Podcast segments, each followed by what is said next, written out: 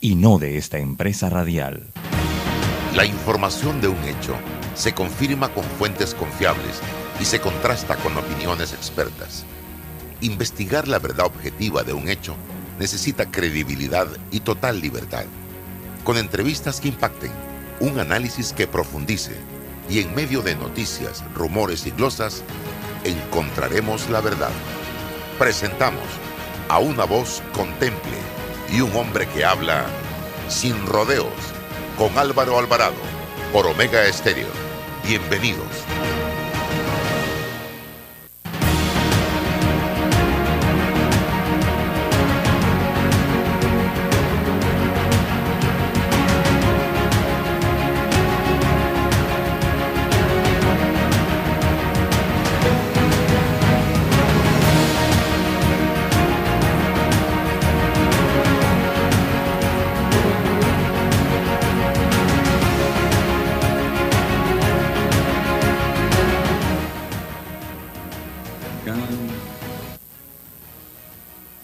¿Qué tal mis amigos? Tengan todos muy buenos días, bienvenidos a este su programa Sin Rodeos a través de Omega Estéreo.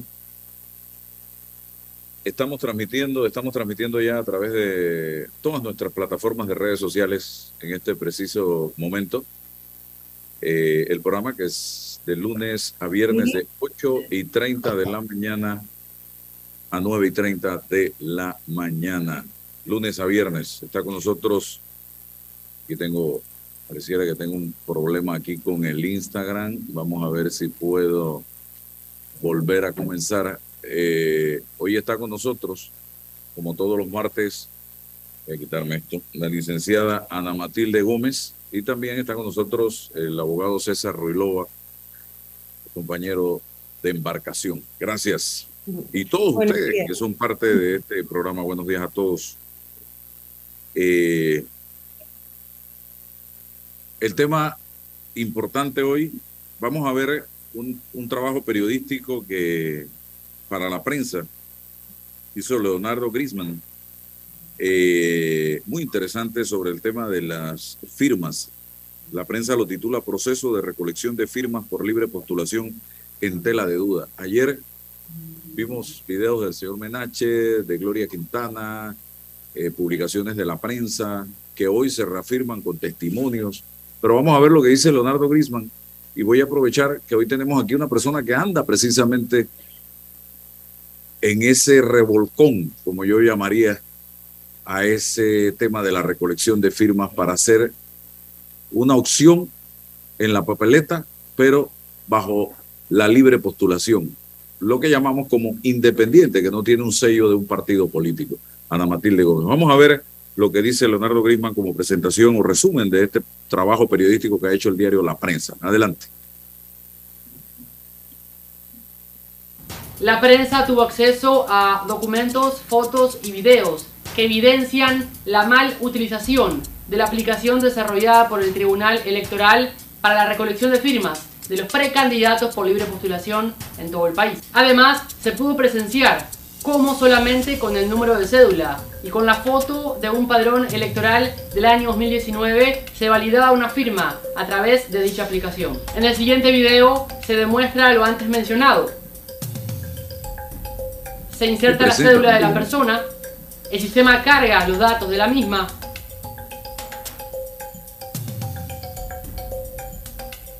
y tras una filmación de más de 3 segundos en la cual no aparece la persona ni hay validación biométrica. Se aprueba dicha firma para el precandidato por libre postulación, quien más tarde recibe el correo confirmando la validación de dicha firma.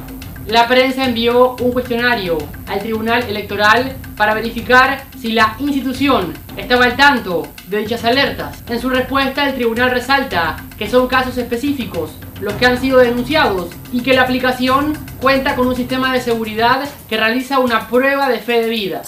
Dicha respuesta se contradice con lo investigado por la prensa, en la que se pudo validar una firma solamente con la foto de una persona. Además, se cuentan con declaraciones de precandidatos por libre postulación que no han querido revelar su identidad por miedo a represalias y de ciudadanos quienes no han hecho la denuncia hasta el momento en el Tribunal Electoral.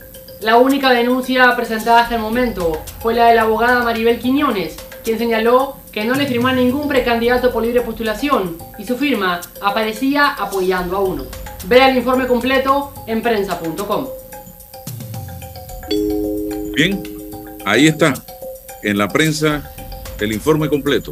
Una, un interesantísimo trabajo eh, periodístico relacionado con este tema preparado por Leonardo Greenspan eh, y que pareciera reflejar las debilidades de un sistema que quien dijo que no puede ser eh, vulnerado. Yo creo que antes de que los magistrados del Tribunal Electoral salieran con este comunicado, debieron haber hecho una prolija investigación al respecto Allí está la mano del ser humano metida y donde la mano del ser humano está metida pueden pasar cosas. No hay nada perfecto, ni el cuerpo humano es perfecto. Entonces, señores, si hay alarmas encendidas en este momento de personas que dicen, porque hasta eso, me llamaban ayer una persona y me dijo, yo no le he firmado a nadie.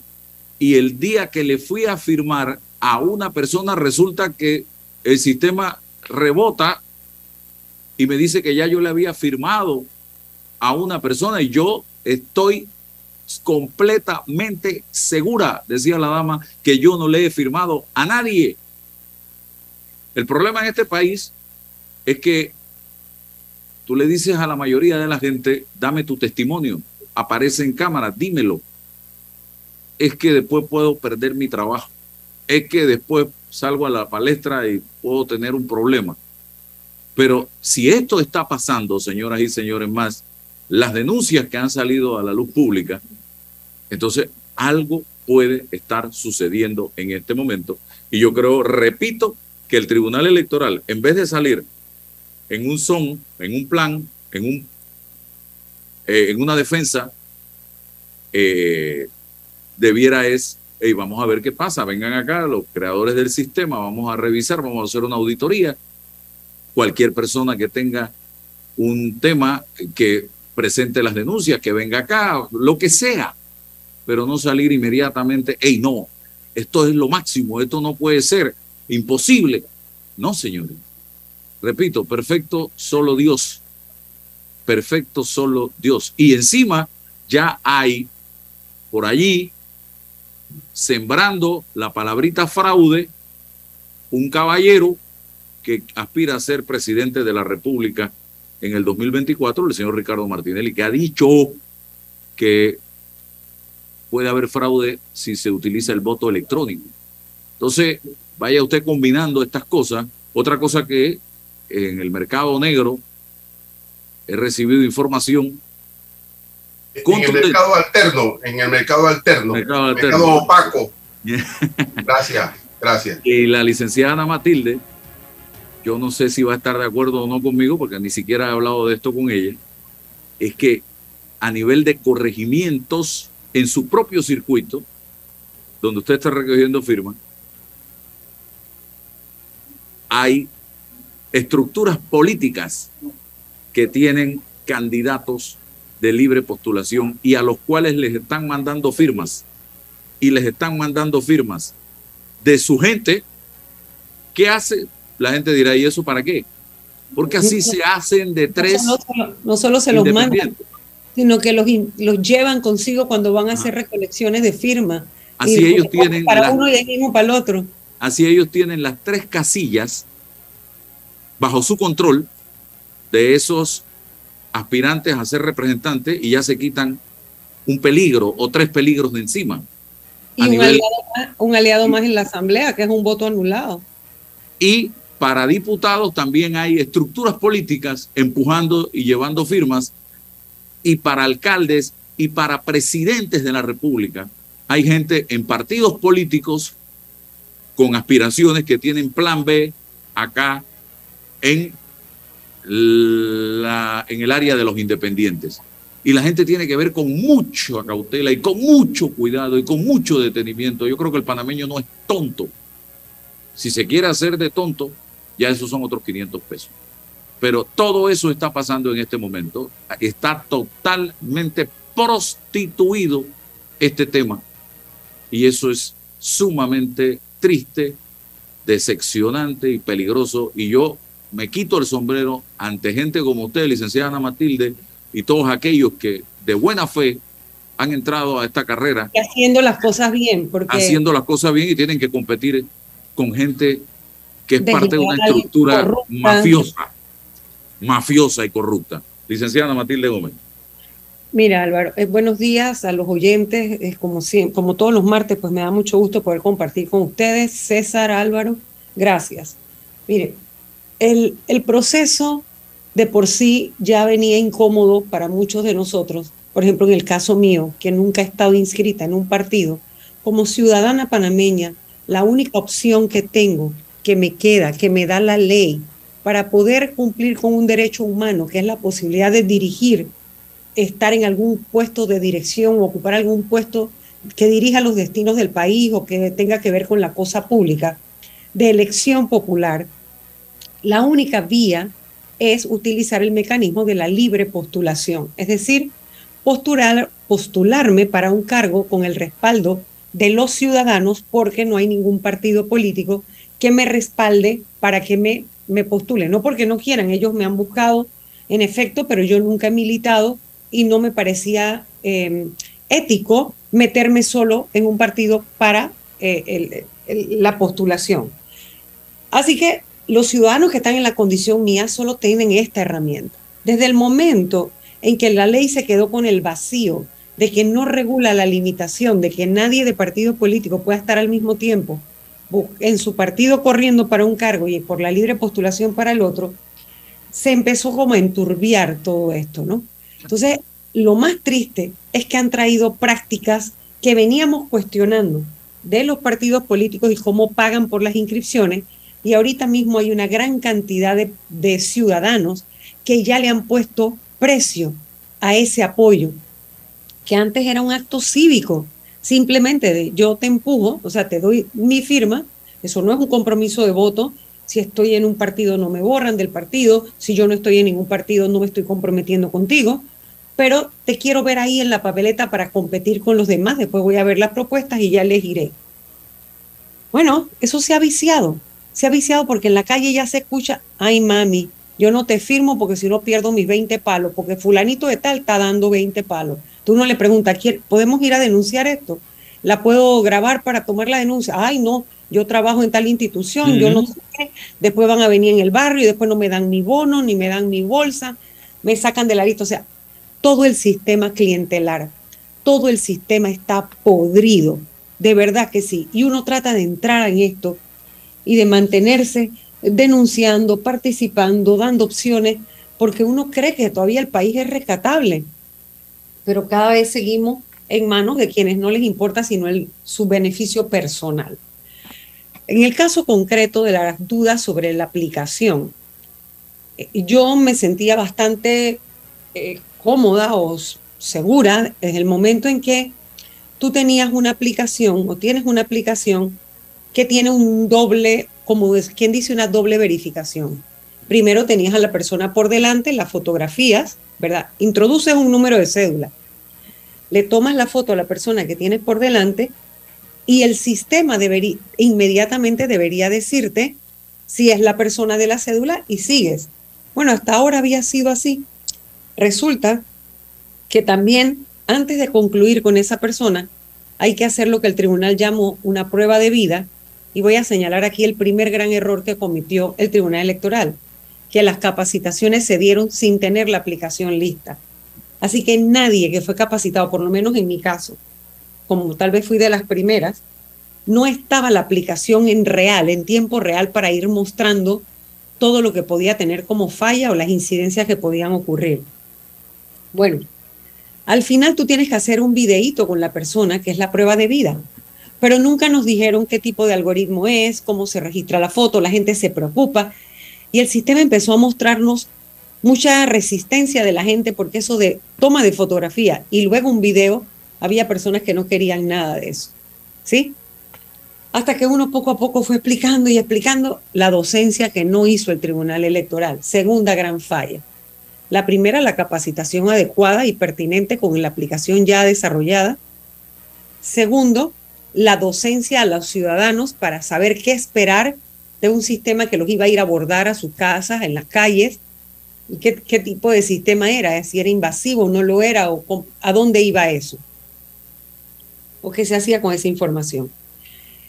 El, en el camino yo me fui encontrando, a medida que se van agotando las firmas, uno se va encontrando con personas en el universo que te toca a ti, ¿no? En la circunscripción que estés, con personas que decía, licenciada, venga para firmarle. Cuando tú lo tratabas de registrar, decía, uno le, pero miren lo que me sale aquí, usted ya firmó para este cargo para otra persona. Y me decían, ¿cómo? No, no, no, aquí vino un muchacho, así, así te lo describen, o la mamá de este muchacho que anda por el circuito también buscando, y me dijo que era para representante. Yo estoy seguro que era para representante. Bueno, queda esa duda en el camino, ¿verdad? Pero luego en el camino uno se va enterando que hay candidatos que se han intercambiado celulares con el cada celular que uno paga la aplicación al tribunal, la licencia para usar la aplicación, que pagas la data y tienes la aplicación instalada, te pone una clave de acceso al dispositivo por la persona que lo está usando. Las personas pueden compartir el teléfono, varias, no importa, pero cada una tiene que introducir su clave para abrir la aplicación. Pero ¿qué resulta? Que me entero que también hay candidatos que se intercambian y usted, Álvaro, está usando la clave de César porque usted le está recogiendo firma a otro. Entonces, cuando hacen todo el, el, el proceso para apoyar a un candidato presidencial, ahí mismo le están registrando los datos y al final, en el video, en lugar de decir apoyo a Álvaro para diputado, por ejemplo, nada más dicen yo apoyo yo apoyo porque como es una prueba de vida, entonces la persona no sabe a quién más apoyo. Ahí está otra gran falla. El lunes pasado, el lunes 10 de octubre, me llamó a mí el diputado Raúl Fernández y me dijo, profesora, puedo ir a su casa, yo quiero mostrarle, tengo, y estoy aquí con un candidato a representante que me acaba de mostrar una vulnerabilidad del sistema. Yo le dije, como no, venga inmediatamente. Vinieron y el muchacho me demostró, empezó a grabar una cédula y no tenía a nadie enfrente, utilizó la cédula de un familiar de él que está fuera del país para poder comprobarme. Y el sistema lo dejó avanzar. Le aceptó la cédula, o sea, él metió el número de cédula sin tener a nadie enfrente, tapó la cámara con el dedo y el sistema le dijo acepta, pero le mandó un cintillo de que no reconocía bien a la persona, pero el sistema no lo detuvo ahí. Entonces yo enseguida le dije tenemos que irnos para el Tribunal Electoral, porque dije a la Fiscalía Electoral no podemos ir porque a quién vamos a denunciar la aplicación. O sea, quién no sabemos quién está haciendo esto. Lo que hemos descubierto, lo que ustedes han identificado, es que hay una vulnerabilidad del sistema.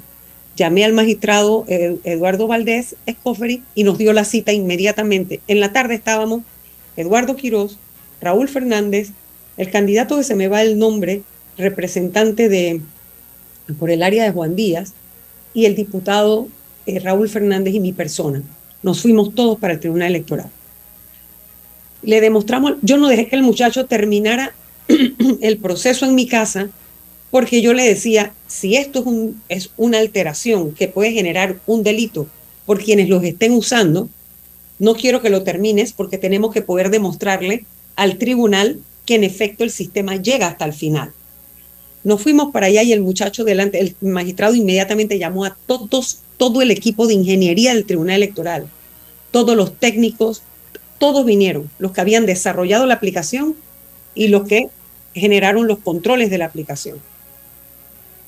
El muchacho lo hizo y ellos quedaron sorprendidos.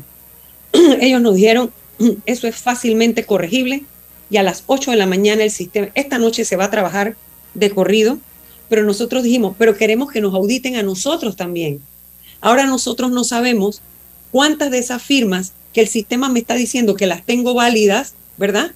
Resulta que he trabajado por gusto porque sin querer, por ejemplo, puedo haber tapado, al poner la mano así, porque sabes que hay personas, y te lo muestro aquí porque hay personas que no les gusta que tú lo fotografíes así, con la cámara de frente, ¿verdad? O, o así, pues, ¿verdad? Entonces tú le ayudas poniéndolo que la persona se vea lo que está haciendo. Pero parece que en algún momento uno, yo por ejemplo, hubo una firma que puse el dedo así y me sale toda oscura, ¿verdad? En la auditoría que realizaron a mí me encontraron una así y puede ser que yo puse el dedo de esta manera como tengo la mano aquí. Es, es como un poco natural, es una forma muy mía de poner las manos así, ¿no? Hay un dedo aquí. Por suerte la muchachita es plenamente localizable. Es una pacientita de mi esposo, ya es una adulta, ya es una mujer joven, y la llamé enseguida por el nombre, la cédula, y es que ese día en su casa yo le tomé tres veces la foto, porque no me salía. Pero el sistema me decía que ella ya está registrada y me sigue apareciendo que está registrada, pero no tengo el rostro de ella.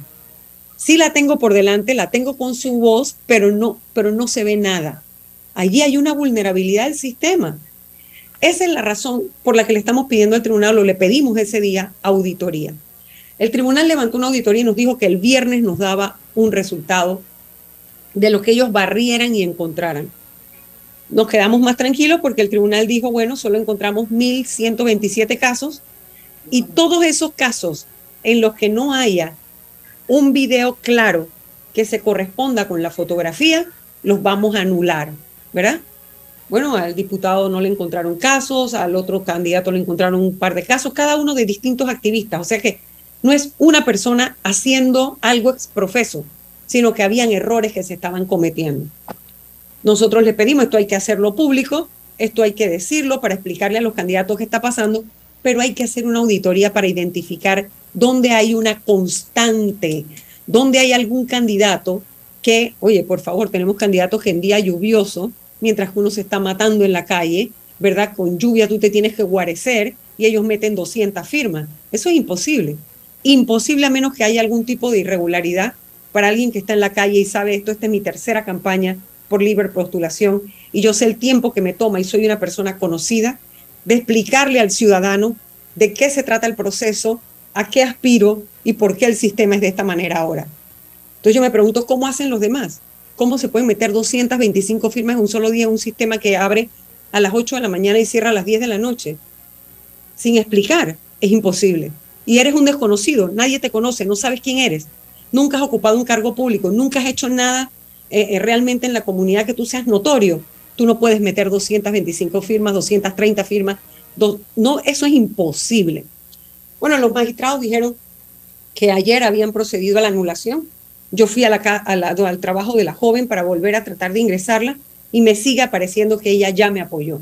No he podido recoger nuevamente la firma.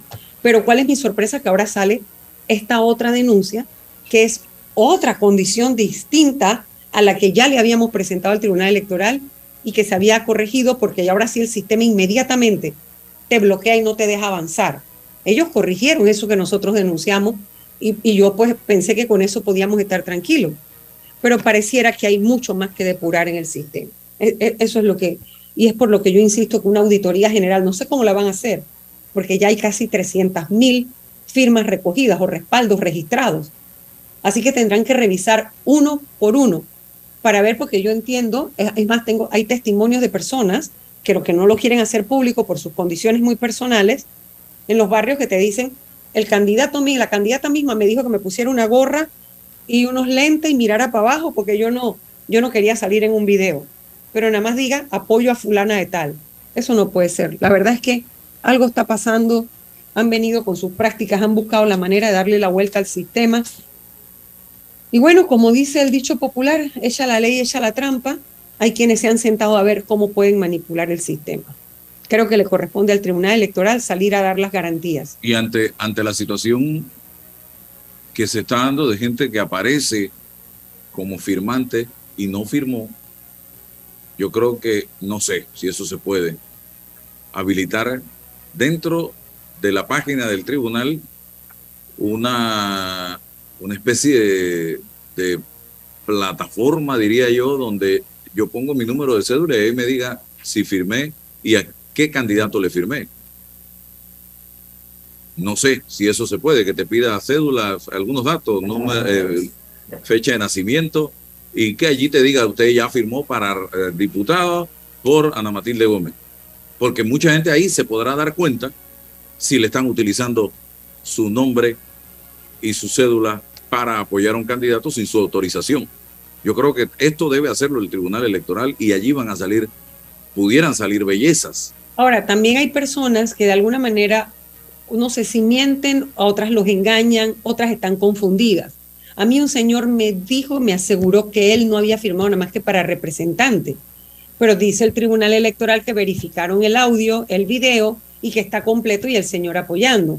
Entonces, pero yo me pregunto, que, ¿qué están diciendo en el audio? Eso es lo que el tribunal le diera, la persona debería confirmar con su voz que sabe a qué está apoyando o a quién está apoyando por lo menos decir apoyo a Ana Matilde Gómez o apoyo a Ana Matilde Gómez para candidata independiente o apoyo a Ana Matilde Gómez para diputada. O sea, que algo que le dé la certeza.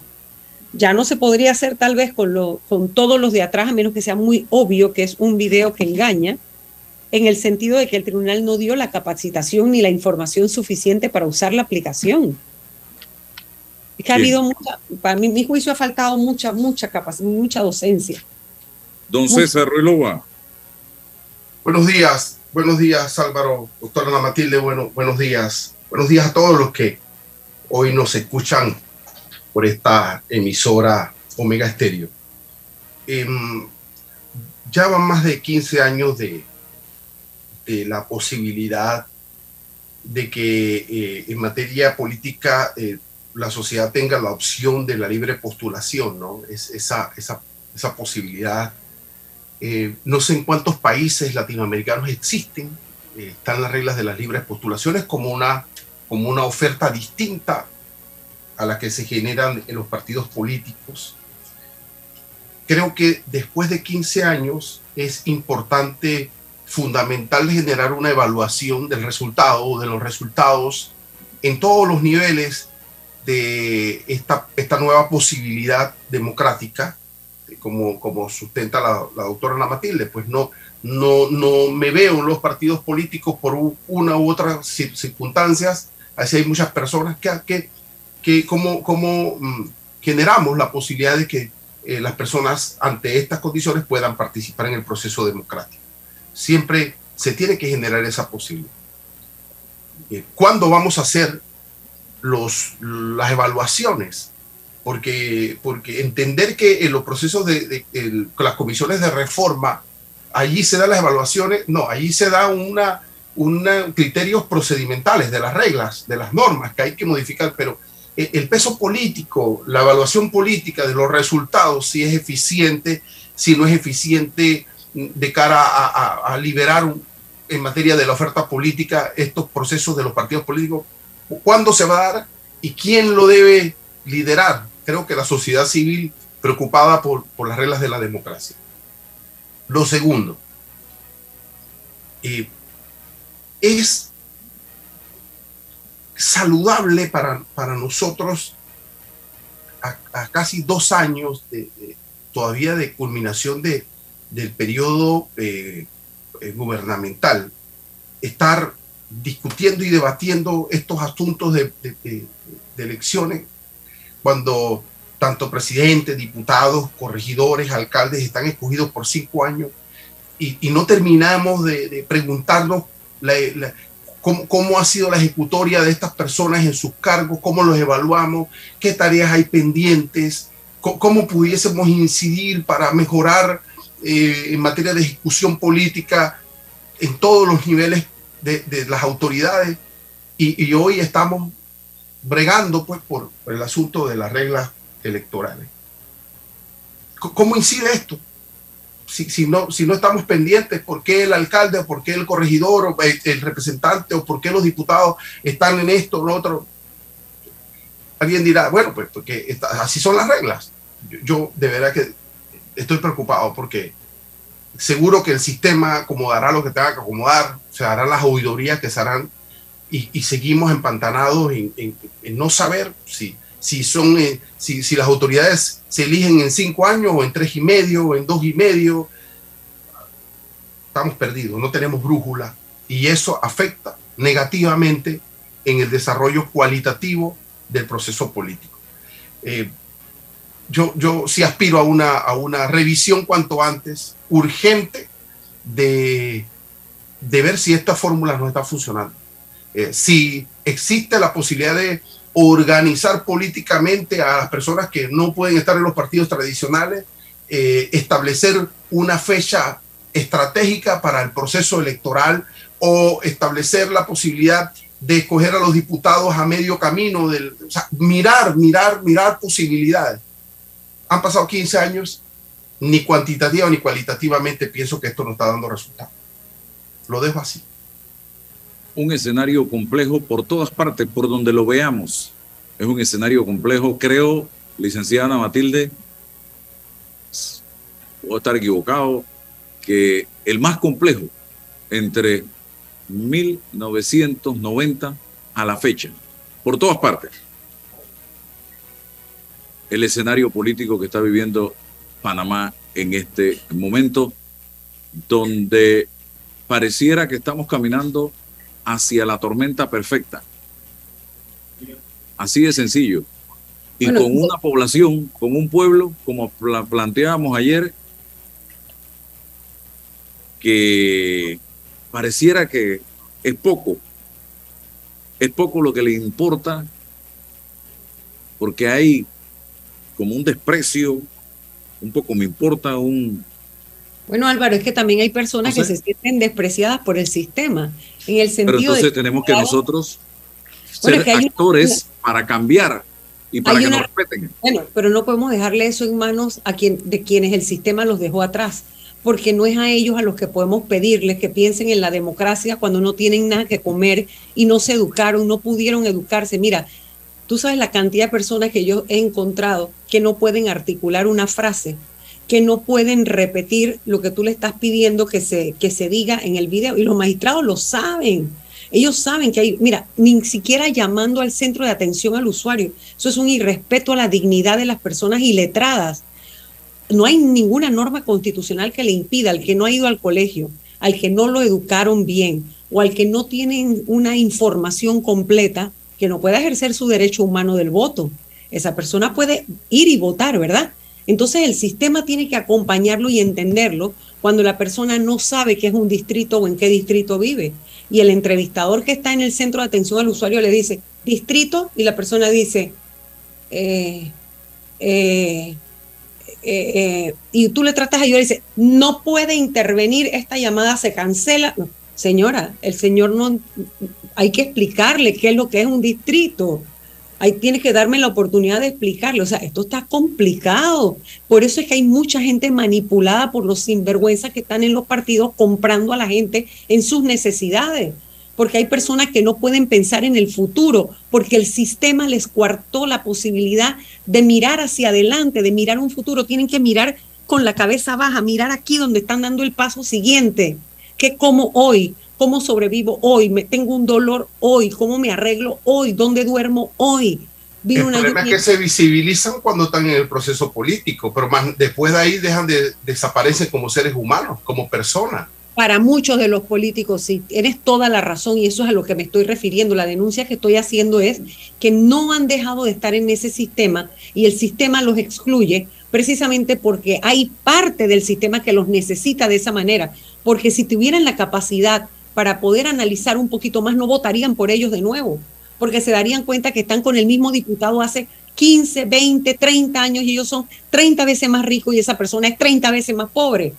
A eso es exactamente a lo que me refiero, esa denuncia a la que estoy haciendo aquí, de una cantidad de personas que uno ni, uno ni siquiera sabe, sabemos cómo viven y que existen y están allí. Y el 5 de mayo de cada cinco años salen a votar.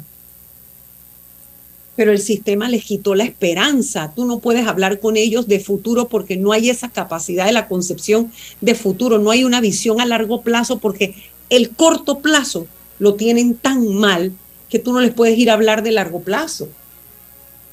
51 mil nuevos adherentes en un partido político en gobierno.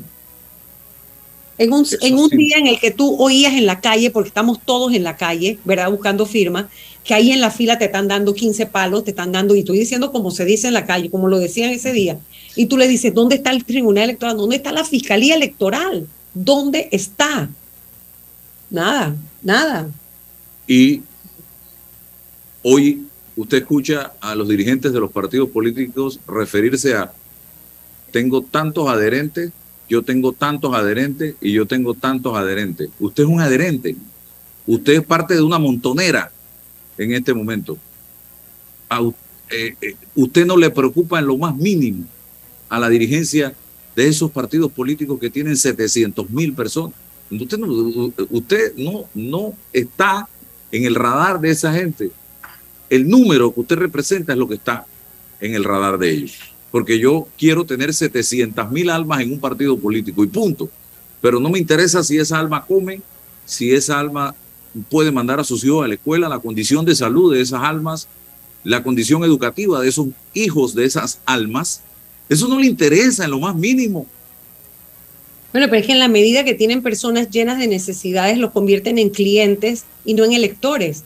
Porque el elector que es realmente libre es el elector que tiene sus condiciones básicas resueltas.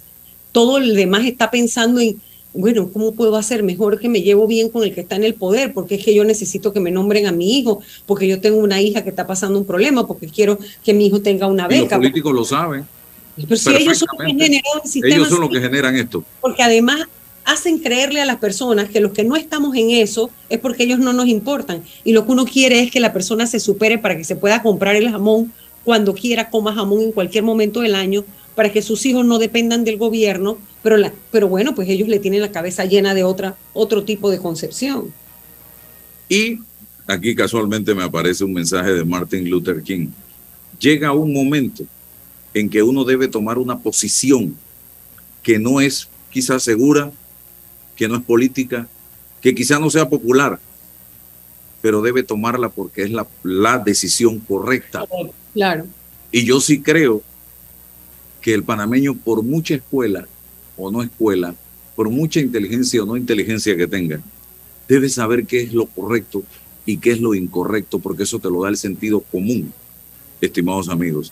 Pregúntese cada vez que va a tomar una decisión de esta naturaleza, si usted está o no haciendo lo correcto. Porque usted se debe informar y usted debe estar pendiente, ya sea por la radio, por la televisión o a través del periódico, de qué está sucediendo a su alrededor. El mejor medio para hacer bien a la gente humilde, a la gente pobre, no es darles limosna, que es lo que ustedes les están dando, señores que me escuchan en este momento y que nos ven a través de las plataformas de redes sociales. Porque ustedes le dan limosna. Ustedes le dan lo que les sobra a mucha de esta gente que están en puestos importantes, ya sea de representante, diputado, alcalde o en el gobierno. Lo mejor que se puede hacer es hacer que usted pueda vivir sin recibir esa limosna y generar no limosna, sino lo que usted necesita para una vida digna. Entiendan eso, cómo se lo tenemos que explicar. Y usted, cuando yo veo esas imágenes de 20 canastillas allá en el área de la 24 de Tocumen, para, hay 100 mujeres allí, hay 20 canastillas. ¿Eso qué es, hombre? Eso es limosna. otra cosa, Álvaro, que los, la gente se presta porque tal vez no entienden la relevancia de esto, pero lo, tal vez lo voy a explicar con lo del bono, porque con lo del bono tal vez les es más evidente. ¿Por qué mucha gente dice, Ay, a mí no me llega el bono, a mí no me llegó, lo están repartiendo allá, pero a mí no me da? Porque usted no aparece siquiera en el listado de esa junta comunal. ¿Y sabe por qué? Porque este país está lleno de personas que viven, que votan donde no viven y por eso están escogiendo autoridades que no tienen nada que ver con las situaciones que está viviendo su comunidad, porque los representantes los cambian. Y ay, yo, es que yo me cambié para hacerle el favor a mi amiga. No se cambie porque eso es una falta electoral, es un delito electoral, o sea, no está bien, usted debe votar donde usted vive, porque por eso es que le importa las autoridades que se escogen allí, porque usted puede reclamar por lo que está pasando en su comunidad. Entonces, la verdad es que los políticos, te lo digo, hay unos políticos que, que tienen unas prácticas que son impresentables, que de verdad dañan el sistema y que esto a veces da tristeza y da ganas de salir huyendo. O sea, uno dice, Dios mío, esto tendrá, esto se podrá componer. Entonces uno dice, bueno, aquí tiene que haber una constituyente que realmente limpie todo el sistema político, que es el que ya está torcido demasiado y que para poder cambiar las reglas del juego político no pueden ser parchecitos ni cambiecitos parciales. Tiene que ser un proceso constituyente que nos dé una nueva, una nueva plataforma, un nuevo sistema político, un, un modelo político que realmente funcione porque el que tenemos es muy disfuncional. Vamos a la pausa y regresamos con usted, César Ruilova, para... ¿Quieres quedar a la altura con tu familia, tus amigos, tu pareja, tu esposo, tus hijos? Prueba 1820, un café 100% de altura. El clientelismo político es el peor enemigo de nuestra democracia, porque te quita lo más valioso, la libertad de hacer oír tu voz. Puede venir en forma de regalos o promesas a cambio de tu firma o tu voto, pero no te confundas. Es un delito. Denúncialo ante la Fiscalía General Electoral. Tribunal Electoral. La patria la hacemos contigo. Bueno, yo veo que la carretera acá en Lomacobá está avanzando. Yo me dedico a la venta de frutas y vegetales, abastecos, abarroterías y tienditas. Y uno se pone contento, pues, de que con la construcción de todos estos carriles que están haciendo, voy a poder llegar más rápido allá a la ciudad y voy a repartir todo en menos tiempo y ahorrarme plata en gasolina. Ya falta menos. La ampliación del tramo entre el Puente de las Américas y Arraiján lleva más del 50% de avance. Y al terminar, será más fácil entrar y salir de la ciudad, mejorando la vida de cientos de miles de panameños. Ministerio de Obras Públicas, Gobierno Nacional. La emergencia climática es una carrera que estamos perdiendo. Panamá, capital de emociones, Bahía Motors y Los Rabanes te invita este domingo 30 de octubre a la primera carrera concierto Corre contra el cambio climático. En el tramo marino, desde las 6 de la mañana, inscríbete ya en www.papaya25.com y dejemos juntos una huella verde en Panamá. Agua pura riqueza inmensa de vida y salud. Ponte al día en minutos. En línea desde tu hogar puedes realizar tus pagos y realizar cualquier reclamo. Sin filas, rápido y seguro. Gobierno Nacional y dan.gov.pa. Somos agua.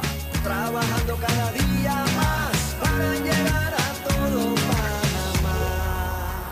La línea 1 del metro pronto llegará a Villasaita, beneficiando a más de 300.000 residentes del área norte de la ciudad. Contará con una estación terminal con capacidad de 10.000 pasajeros por hora. Metro de Panamá, elevando tu tren de vida.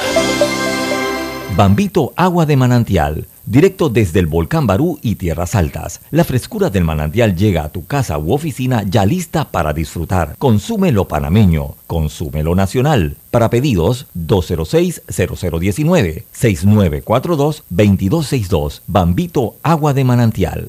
Hola amigos, hoy les contaremos en cuatro sencillos pasos cómo lograr sus metas ahorrando con caja de ahorros. Paso 1. Determina la cifra que puedes ahorrar y lleva un control de tus gastos. Paso 2. Plantéate una meta. Paso 3. Abre una cuenta de ahorros en caja de ahorros que tiene para niños, jóvenes y adultos. Paso 4. No te lo gastes todo y ahorra para el futuro, porque con esfuerzo puedes lograr todo lo que te propongas. Caja de ahorros, el banco de la familia parameña.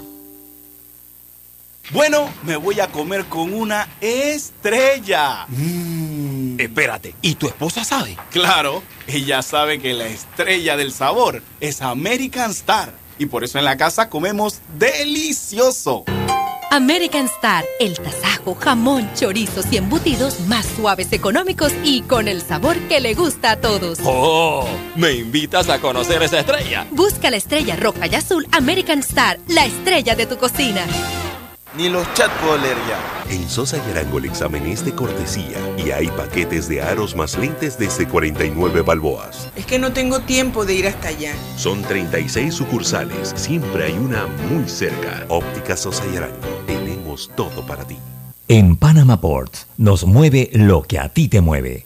En estos 25 años para el puerto y para nuestros colaboradores, cada día representó un nuevo reto. Pero gracias a ese esfuerzo, a esas ganas de crecer y de salir adelante, es lo que nos ha llevado a estar donde nos encontramos hoy. Panama Ports, 25 años unidos a Panamá. Déjate llevar por la frescura del pollo melo, panameño como tú. Déjate llevar por la frescura del pollo melo. Variedad estándares. la calidad es una promesa para llevarte el pollo melo siempre fresco hasta tu mesa. Déjate llevar por la frescura del pollo melo. Por su sabor y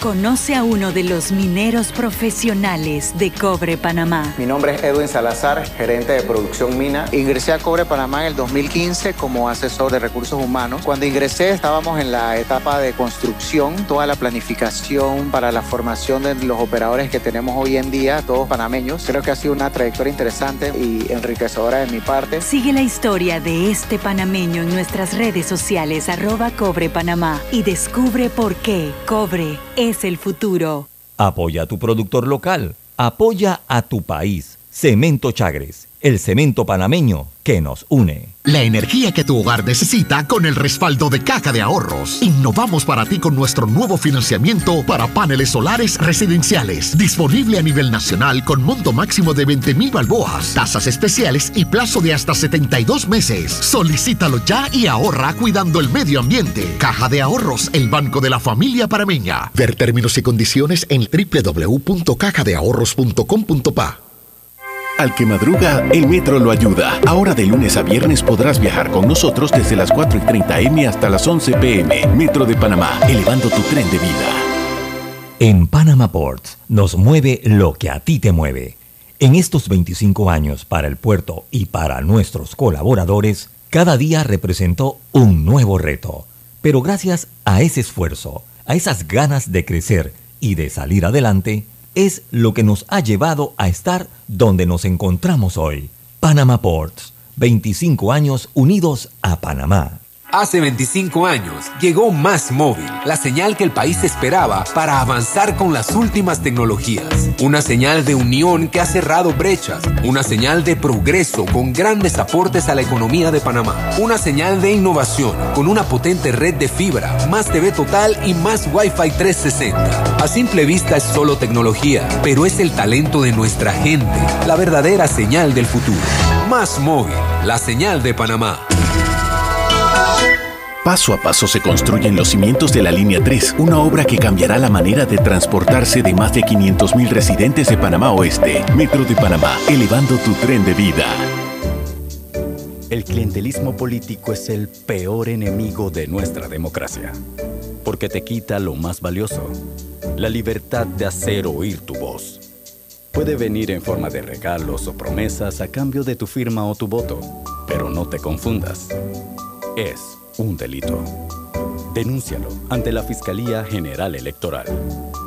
Tribunal Electoral. La patria la hacemos contigo. ¿Ya tienes todas tus vacunas? Protégete de enfermedades y sus complicaciones en el futuro.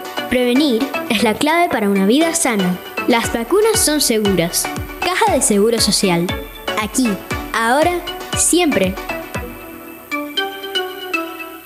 El momento de invertir en tu negocio es ahora. Solicita tu préstamo personal de soluciones financieras Mi Éxito, con excelentes condiciones y beneficios. Escríbenos ahora al 6330-2334. Ver condiciones en miexito.net diagonal promociones. Recuerda que vamos donde estés con Mi Éxito Express.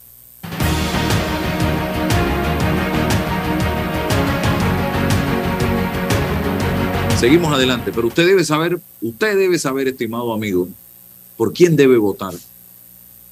o por lo menos sepa por quién no debe votar en, el 2024. Porque las figuritas para que usted sepa por quién no debe votar, usted las tiene todas. Y si usted apoya a esa misma gente, que son los responsables de la situación en que nos encontramos hoy día, entonces usted es sinvergüenza, hasta más sinvergüenza y más alcahueto y más corrupto de la persona por la que usted está votando. Entonces, asuma con responsabilidad esa decisión de participar, empezando a hacer la tarea, don César, de, hey, estas son las opciones. Ah, vaya descartando y vaya poniendo ganchito. Vaya estudiando quiénes son las figuras. Vaya revisando, métase en Google. Ya nadie me puede decir a mí que no tiene la posibilidad de ver un celular y meterse Google. Sí, hay, personas que no sí, hay mucha gente que todavía está desconectada de esa realidad, pero vea los, vea los medios, escuche estos programas. La radio, radio hay en cualquier rinconcito del país y Omega Estéreo se escucha en todas partes. No hay tutía allí. César. Eh, bueno, eh, yo, yo eh, pienso que, que se, ha, desplazado al ciudadano, eh, se ha aniquilado, se ha cosificado. El, el, ciudadano es una masa, un número, y se la atiende sola, solo cuando, cuando se dan estos procesos. Libre postulación, con partidos políticos. Solo nos acordamos de él como, y el concepto pueblo cuando estamos ya en la impronta de, de las de las firmas, de los votos, del proceso electoral. Que la democracia panameña se ha convertido en eso, en un proceso de recolección de votos, de conteo de votos, de acreditación, y hasta ahí no hay, no hay, no existen elementos fuera de eso que puedan marcar una diferencia. Eh, es más, yo no escucho a ningún candidato, postulante, partido de oposición generar un diagnóstico sobre el presupuesto general del Estado de 25 mil millones de dólares. ¿Qué análisis han hecho de eso para decir, mira, el, la proyección es esta eh, en materia de educación, en salud o por aquí? Eh, bueno, en los temas, no general, pero en los temas que les interesa, pues, para tener una orientación. El, el, gobierno se equivoca porque dota presupuestariamente en este programa y no debe hacer, qué sé yo, que son los debates cualitativos, pues, que ahí donde uno va diciendo, oye, este candidato es diferente este candidato tiene una visión. Eh, mira, el programa de la oportunidad para los jóvenes que se, que se graduaron de la universidad, porque son tantos jóvenes que se graduaron en las universidades panameñas, son estos, y, y, y tanto de ingenierías, tanto de la tal, es este, nada. No hay, no hay nada de eso. Y es más, el exsecretario general del PRD dijo en un en nocao, algo que, que, que a mí me, me, me resulta una opinión, ¿eh? no es un hecho, pero que debió o el lunes y hoy y mañana ser materia de debate. Y dijo, los ministros de este gobierno le están haciendo la campaña para el 24 al vicepresidente de la República. Yo hubiera llamado a los ministros ayer hoy, los cuestiono, oye, eso es cierto, es falso, desmiéntalo. Pero aquí no pasa nada de eso. Y, sí, pues el, la regla, el sistema, la del tribunal, los ingenieros, tal cosa, pero eso es forma, procedimiento, no hay fondo. Y no hay fondo porque precisamente los ciudadanos, que ayer lo hablábamos, se sienten indiferentes, se sienten indiferentes porque fueron desplazados totalmente del sistema político. A, a, los, a, a, los, representantes políticos no les interesa escuchar, contar con la posición de la ciudadanía, no les interesa y, y, y, ha eliminado cualquier espacio real para los ciudadanos para ese debate. Y otra cosa, si el ciudadano no se informa por las razones que sea, si no se está educado, si está educado, porque hay mucha gente universitaria, profesional, que no le interesa un bledo, nada de nada, es su tema, su vida, su universo, su familia, y, que, y, y el resto de la sociedad que se vaya a pique, porque ellos no se sienten parte de algo eso que has dicho muy serio, gente que dice, yo no soy política, no quiero sí, saber nada de eso. Claro. Vives en una sociedad política. Claro, exacto. Entonces, pero, Estado, pero votas. Sí, pero, vota. pero claro, pero es Entonces vas a votar mal. Pero solamente es una dimensión. pero la, votar es una sola, es una, una dimensión importante del universo político. Pero, ah, pero si yo estoy en las redes, yo tengo tanto tal, me, me dan like, y, y, bueno, el universo es individualista, individualista y, y, bueno, estamos perdidos. si a los representantes políticos del sistema no le interesa escuchar, no le interesa solo en estos espacios, y a ti tampoco, estamos perdidos. Los medios de comunicación, los partidos de oposición, los, las organizaciones deben visibilizar. Por eso digo, oye, el, eh, no cualquiera que emitió un concepto como ese. El, el exsecretario general del partido en gobierno dijo, los ministros que están ahí están haciendo campaña. Entonces, si están haciendo campaña, ¿quién es el que está gobernando y quién es el que está ejecutando los proyectos? Eso, eso, eso debió generar un debate de fondo político en este país. Pero no pasa eso. Entonces, seguimos discutiendo las reglas y, electorales. Y el gobierno jugando a la politiquería. Está para eso, como dice Maquiavelo, para, ¿Sí? para, para reelegirse. Esa es la regla del poder. Para reelegirse. Mira ah, lo que acaban de hacer ayer. No, pero es que es la regla del poder también. Eso no se le puede cuestionar a claro, nadie que alcanza claro, el poder, no querer perderlo. Pero eso gobiernen, es por, lo, por lo menos, gobiernen. Pero, pero por lo menos gobiernen. Sí, que por, por, lo menos háganlo en segundo lugar, por lo menos, que se note algo de que están gobernando. Bueno, pero es que gobernar bien es una forma de acceder al poder y conservar claro. el poder y de luchar por el poder. Porque si tú, si tú realmente estás preocupado y ocupado de gestionar lo mejor que puedes los fondos públicos para el mayor beneficio colectivo, eso te va a significar de vuelta un, un tipo de reconocimiento que se traduce en las urnas.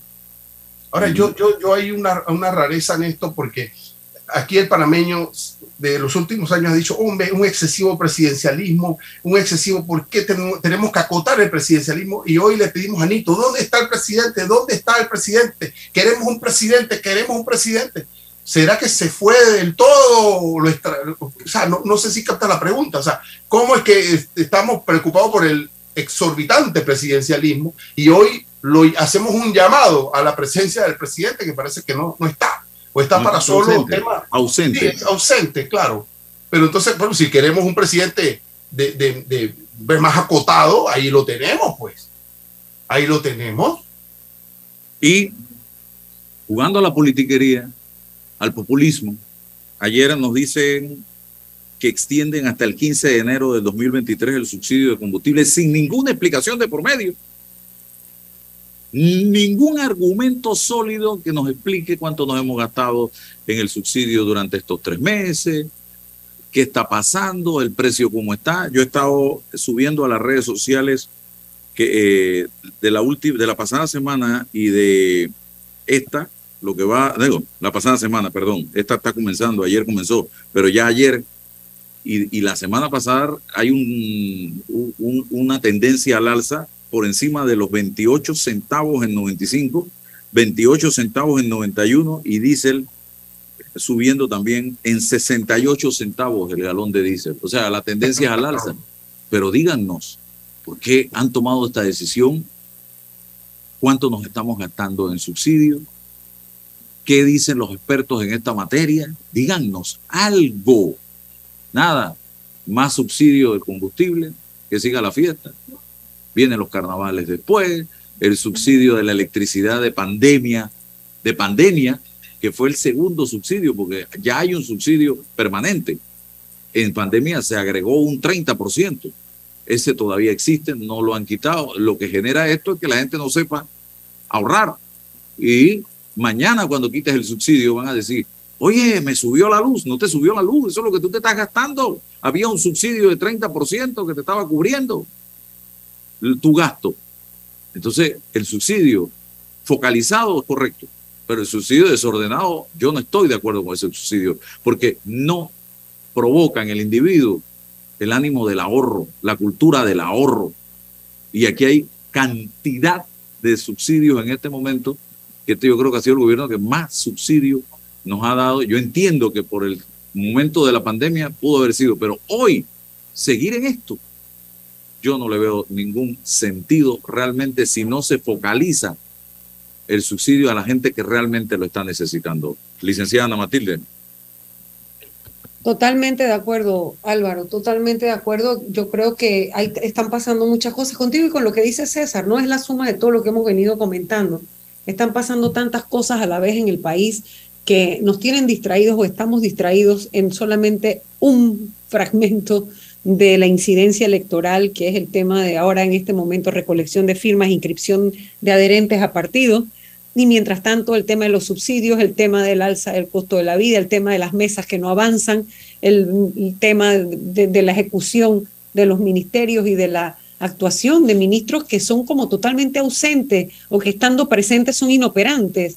Eh, de qué, por ejemplo, de qué nos sirvió el cambio del señor de la basura. Yo espero que sirva de algo. O sea, eso es algo que en el país está muy mal, mal. Por cualquier lugar que usted va del país, el tema si de la no lo dotan de recursos, es Es- por es gusto. como cambiar figuritas no sirve de nada, ¿no? Pero también tiene que venir alguien con una, una iniciativa capaz de ejecutar lo que tenga, pues el presupuesto que tenga. Díganos cuál es el presupuesto que tiene y con eso haga lo mejor que pueda. Por lo menos las calles más transitadas, las calles turísticamente más visitadas, las calles que tienen la imagen del país de esta manera tan, tan fea, ¿no? El Vi su de seguridad. del casco y totalmente de acuerdo con lo que usted plantea. ¿Cómo puede estar la policía boleteando a todo el mundo, pero no le da las opciones a la gente para conseguir Oye, un estacionamiento? Es- ¿Cómo es que el único estacionamiento bueno que hay, o uno de los que hay, está para puro funcionario público? Para carro público. O sea, eso tampoco se entiende. No hay patios en las instituciones donde puedan parar esos carros. O sea, realmente tienen que darle opciones al ciudadano. El ciudadano tiene que tener opciones. Y el panameño quiere reactivar la economía. El panameño es de salir. El panameño es de consumir. Pero quiere ir a un local donde se pueda estacionar. Yo al te- casco no voy porque no consigo dónde estacionar. o ponga un transporte en el que tú en Santana, en un sitio seguro, puedas dejar el carro estacionado. Permanente. Exactamente, y constantemente haya la rotación o el movimiento ese del traslado de personas. O sea, es que de verdad te lo digo, no hay como esa visión de para dónde vamos. Eso es lo que más me molesta. Cierre, César, se acabó. A mí me preocupa mucho la, en materia de oferta política para el 24, que nos va a presentar los partidos políticos, cómo, cómo allí se van a generar los, eh, los, los potenciales candidatos y qué criterios van a mantener los partidos políticos para ofertarnos eso en el 24. Eh, allí no hay discusión, no hay debate, nos los imponen y con eso entonces tenemos que eh, establecer decisiones en materia electoral. Te- terrible, vamos camino no sé a dónde, pero estoy muy pesimista. Gracias. La información de un hecho se confirma con fuentes confiables y se contrasta con opiniones expertas. Investigar la verdad objetiva de un hecho necesita credibilidad y total libertad. Con entrevistas que impacten, un análisis que profundice y en medio de noticias, rumores y glosas, encontraremos la verdad.